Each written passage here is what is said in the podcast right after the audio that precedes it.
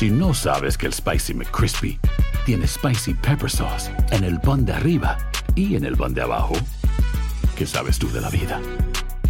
Para, pa, pa, pa. ¿Quieres regalar más que flores este Día de las Madres? The Home Depot te da una idea.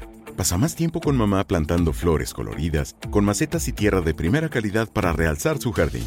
Así sentirá que es su día todos los días. Llévate tierra para macetas Bigoro por solo $8.97 y crece plantas fuertes y saludables dentro y fuera de casa. Recoge en tienda y sigue cultivando más momentos con mamá en The Home Depot. Haces más, logras más. Más detalles en homedepot.com diagonal delivery. Cassandra Sánchez Navarro junto a Catherine Siachoque y Verónica Bravo en la nueva serie de comedia original de VIX, Consuelo, disponible en la app de VIX ya. Hola, soy Jorge Ramos y a continuación escucharás el podcast del Noticiero Univisión. El programa de noticias de mayor impacto en la comunidad hispana de Estados Unidos. Buenas tardes. El jefe del Departamento de Seguridad Pública de Texas defendió hoy la manera en que respondieron sus agentes durante la masacre en la primaria Rob de Walde, donde murieron 19 estudiantes y dos maestros. Exactamente, el coronel Stephen McCraw rechazó los pedidos de familiares de las víctimas de que renuncie Ilia y prometió concluir la investigación antes de fin de año. Y esto mientras se publicaban hay nuevas imágenes que arrojan aún más dudas sobre el proceder de la policía. Nidia Cavazos tiene el reportaje. Dentro de las aulas está el tirador junto a los niños. Afuera están los agentes, pero nadie entró. En los nuevos videos de las cámaras corporales revelados este miércoles, los policías se preguntaban, de manera repetida decían, sabiendo que había niños heridos. Ya pasado una hora, dice un agente, esto mientras esperaban el arribo de un equipo federal para entrar al salón. Mientras tanto, afuera del edificio, agentes que intentaban entrar se preguntaban cuál es la manera más segura de hacerlo, agregando, un oficial preguntó con incredulidad, otro dice, en total pasaron 77 minutos antes de que mataran al tirador. DPS is an institution, okay, right now, is, did not fail to commit. El director de Seguridad Pública se dirigió a los padres de las víctimas esta mañana, quienes llegaron a Austin con la esperanza de conseguir su renuncia por las fallas en respuesta policial ese día.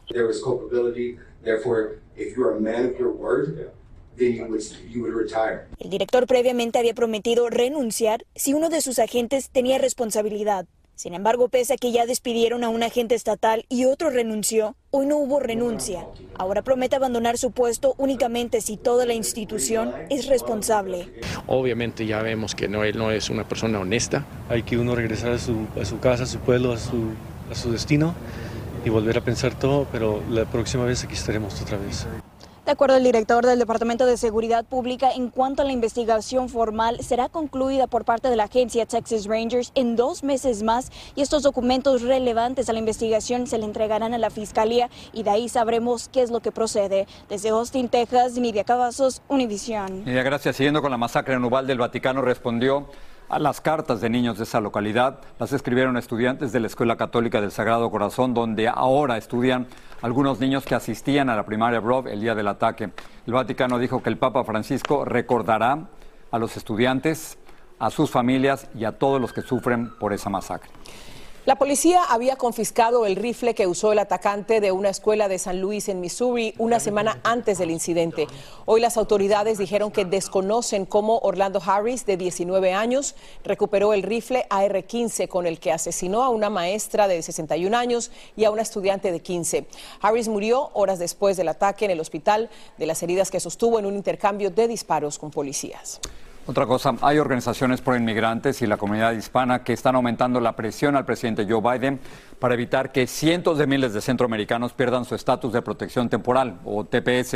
El estancamiento de las negociaciones entre su gobierno y abogados que representan a estos inmigrantes los ha dejado en riesgo de deportación. Jaime García habló en exclusiva con uno de los negociadores que representan a los inmigrantes. Después de 16 meses de negociación con el gobierno del presidente Joe Biden, miles de inmigrantes del Salvador, Honduras, Nepal y Nicaragua que han trabajado y hecho familias legalmente en Estados Unidos con la protección del TPS quedaron al borde de la deportación. ¿Por qué se rompieron las negociaciones? Nosotros decimos que eran dos cosas que ellos eh, podrían hacer para resolver el caso. Primero, un periodo de protección significante por esta población. Agilán es el abogado que encabezó las negociaciones en defensa del TPS para los inmigrantes del Salvador, Honduras, Nepal y Nicaragua. La segunda posibilidad, designaciones nuevas por estos cuatro países. El fracaso de las negociaciones es un revés para 260 mil inmigrantes con TPS y sus 270 mil hijos, quienes hace casi cuatro años entablaron esta demanda Ramos contra el Departamento de Seguridad Nacional, acusando al presidente Donald Trump de no renovar el TPS por racismo, lo que entonces el candidato Joe Biden calificó como una receta para el desastre, lo que ahora no parece importar. El presidente Biden prometió que quiere proteger, quiere no, que va a proteger. Este abogado señala que aunque las negociaciones se agotaron, el proceso legal continúa, lo que extenderá el tiempo de protección del TPS. Terminar eh, el TPS eh, en septiembre de 23 y por los salvadoreños poco más tiempo. El próximo paso en esta batalla legal es pedir que 11 jueces de la Corte de Apelaciones del Noveno Distrito consideren este caso y eviten la terminación del programa de TPS. Y de ser necesario, la lucha se llevará a la Suprema Corte del país. En Los Ángeles, Jaime García, Univisión. Cientos de venezolanos están regresando a su país por avión tras la decisión de Estados Unidos de admitir solamente a 24 mil solicitantes que tengan patrocinadores. Miles están desistiendo de la idea de cruzar la frontera de México. En La Guaira, Venezuela, Francisco Urrestieta habló con varios de estos migrantes para quienes por ahora terminó el sueño americano cabizbajos y resignados, con sus escasas pertenencias a cuesta. Decenas de migrantes venezolanos transitaban por los pasillos del Aeropuerto Internacional Simón Bolívar, guiados por funcionarios de inmigración y en medio de la incertidumbre de un precipitado regreso. Cientos de pasajeros están retornando en vuelos diarios organizados desde Panamá y México, donde miles de migrantes venezolanos se encuentran varados, tras el cambio de normas que hiciera el gobierno de Estados Unidos sobre el ingreso de personas de esa nacionalidad. Devastador, imagínense. Nosotros vendimos todas las cosas que teníamos aquí en Venezuela para salir por un nuevo futuro nos salió con esa noticia. Es el final de un sueño que terminó abruptamente, pero en medio de la tristeza general también había alegría. La de esta abuela, quien ansiosa esperaba la salida de su nieto, a quien no veía desde hace siete años. Alegre y a la vez triste porque el sueño de mi nieto no se le dio. O este niño quien salió corriendo para fundirse en un abrazo eterno con su padre, apenas lo pudo ver.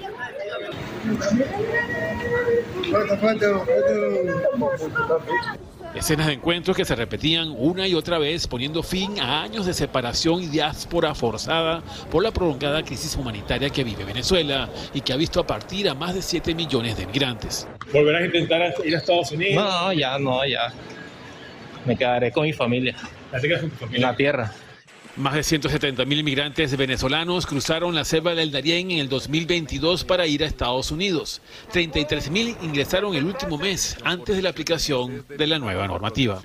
Para todos estos migrantes ha sido el final de un sueño, el final aparatoso del llamado sueño americano. Pero para muchos aquí también es el comienzo de otro sueño, esta vez en tierra venezolana, la búsqueda de la felicidad con el apoyo de familiares y amigos. En La Guaira, Venezuela, Francisco Urreistieta, Univision.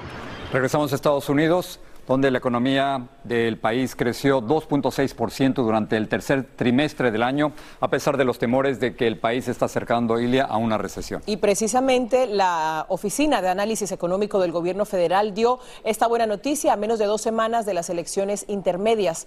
Pero como nos dice Luis Mejil, los economistas, los consumidores siguen preocupados. Después de seis meses de contracción, la economía estadounidense creció más de lo esperado. Todo lo que se produce y se vende en el país mostró un crecimiento de 2.6% en el último trimestre. Una buena noticia, pero a medias. Es una noticia positiva para, por supuesto, las personas. Eh, esto significa creación de empleo, mayor actividad, pero complica, sin duda, la posibilidad de eh, contener la inflación. Porque, irónicamente, una economía pujante y activa produce más inflación y eso, los constantes aumentos de todo, pero los sueldos, es lo que tiene preocupados a muchos. Un pan de 75 centavos, unos 50. Estamos fregados con la economía. Para frenar el dolor de los precios altos, la Reserva Federal continúa aumentando los intereses. Eso hace que pedir préstamos sea más caro y que se enfríe la actividad económica. Hay señales de que está funcionando. La venta de viviendas se mueve muy despacio porque conseguir préstamos se está haciendo más y más caro. Pero el crecimiento reportado hoy indica que la Reserva Federal o el FED no ha hecho lo suficiente. Nosotros deberíamos esperar entonces que la Reserva Federal continúe su eh, política de, aumento de las tasas, eso lo veremos prontamente, eh, con el costo que eso significa también para los hogares, en el sentido que eh, el crédito se hace más caro. A pesar del crecimiento y del bajo índice de desempleo, el consenso entre los economistas sigue pronosticando una recesión para el año próximo. Pero predecir el futuro económico no es una ciencia exacta y mucho depende del éxito que tenga la estrategia del Banco Central aumentando los intereses para combatir la inflación. En San Francisco, Luis Mejid, Univisión. Las solicitudes de beneficios de desempleo aumentaron de 214 mil la semana pasada a 217 mil esta semana. El Departamento de Trabajo dice que el aumento es muy pequeño. Irónicamente, la Reserva Federal, que es el Banco Central de los Estados Unidos, advierte que el número de desempleados tendrá que aumentar como una de las condiciones para frenar la inflación. Dos sindicatos de trabajadores de ferrocarriles rechazaron el acuerdo con las compañías ferroviarias que medió el gobierno del presidente Biden el pasado 15 de septiembre. Los sindicatos que rechazaron el trato reanudarán negociaciones para buscar uno nuevo, pero una huelga de trenes afectaría enormemente a la economía del país. La policía de Phoenix arrestó a un sospechoso de entrar ilegalmente a las oficinas de campaña de Katie Hobbs, la candidata demócrata a la gobernación de Arizona. La policía todavía no ha identificado públicamente al sospechoso ni las razones que habría tenido.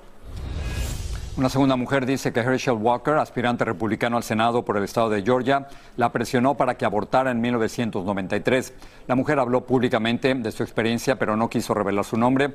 Dijo que la divulgaba para resaltar la hipocresía de Walker, quien como candidato se opone al aborto. Walker dijo que todo era mentira. Si no sabes que el Spicy McCrispy tiene Spicy Pepper Sauce en el pan de arriba y en el pan de abajo, ¿qué sabes tú de la vida? Para pa pa pa. Cassandra Sánchez Navarro junto a Catherine Siachoque y Verónica Bravo en la nueva serie de comedia original de Vix, Consuelo, disponible en la app de Vix ya. Estás escuchando el podcast del noticiero Univisión.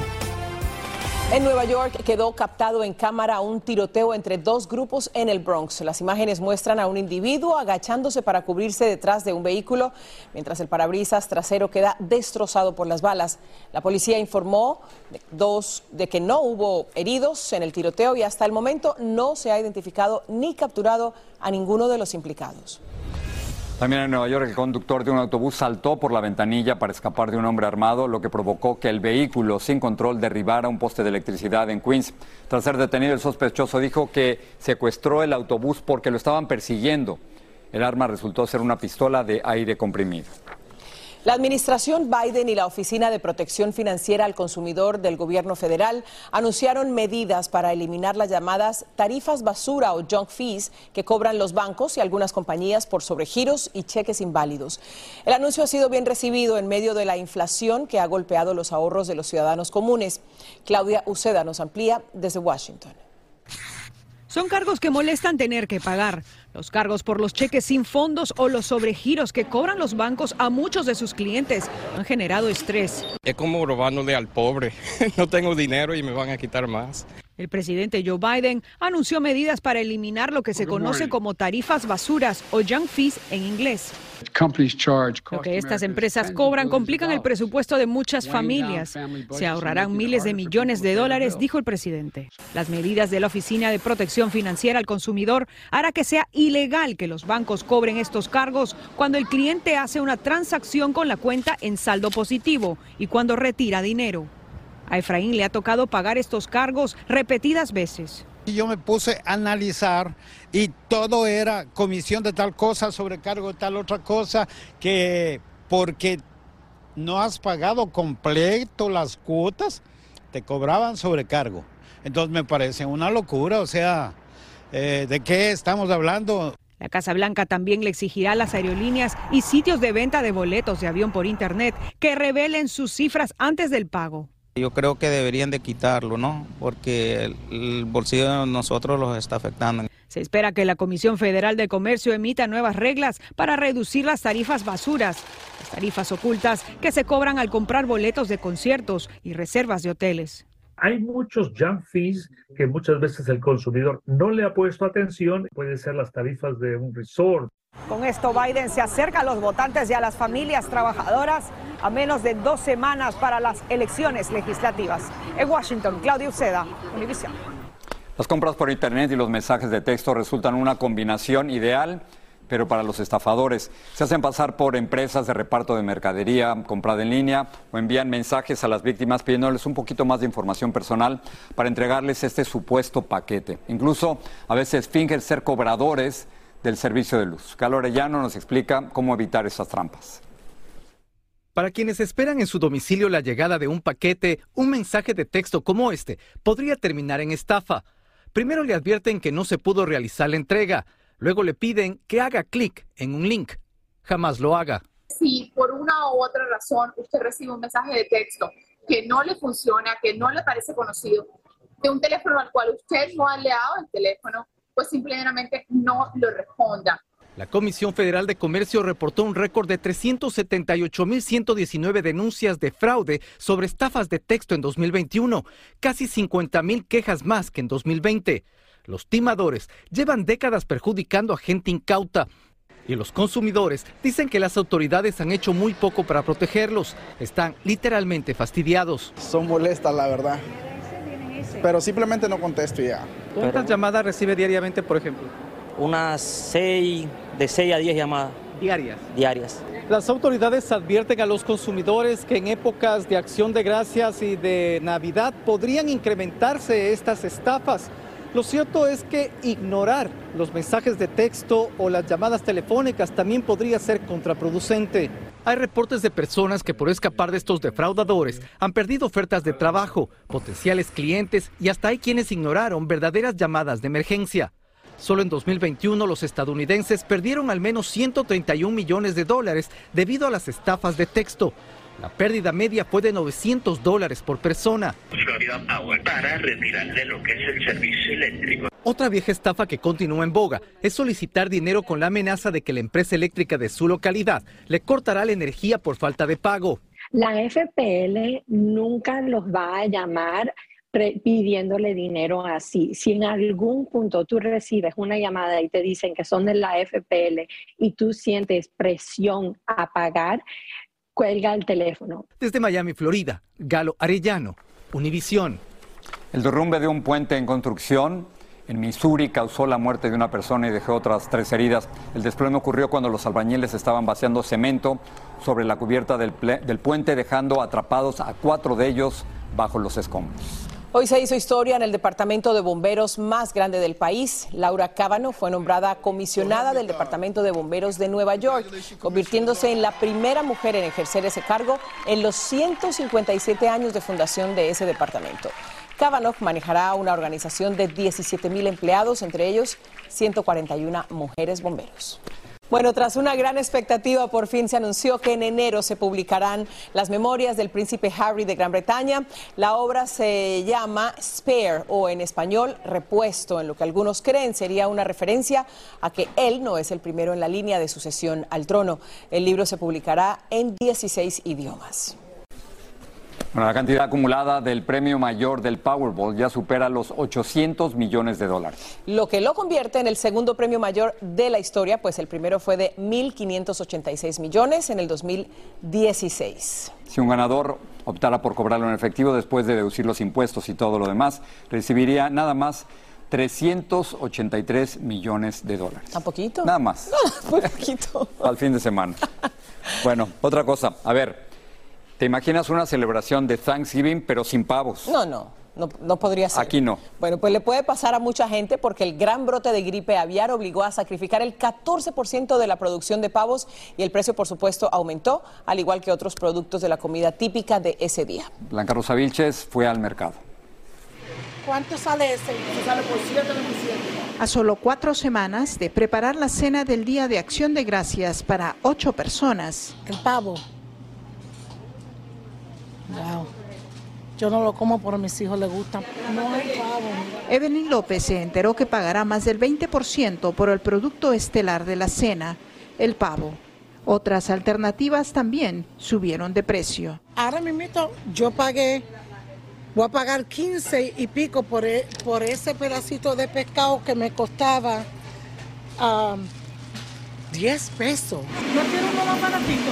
Además de la inflación, el alza se debe a la gripe aviar, que ha matado a más de 44 millones de aves, incluidos casi 6 millones de pavos este año en Estados Unidos. reclaman los clientes por el precio? Algunos sí, otros no. Lo único que dicen, bueno, hay que seguir porque el dinero no se come, hay que comprar.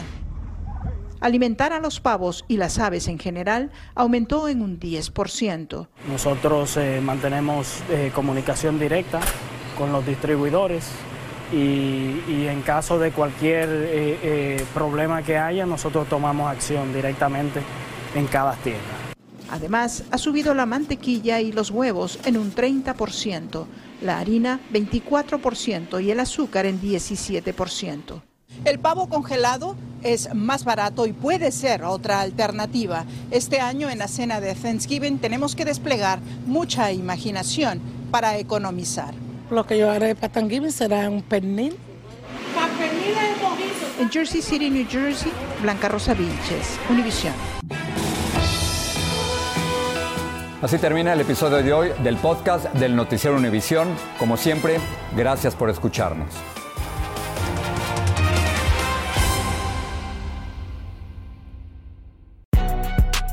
Si no sabes que el Spicy McCrispy tiene Spicy Pepper Sauce en el pan de arriba, y en el pan de abajo, ¿qué sabes tú de la vida? Para pa pa pa. Cassandra Sánchez Navarro junto a Catherine Siachoque y Verónica Bravo en la nueva serie de comedia original de Vix, Consuelo, disponible en la app de Vix ya.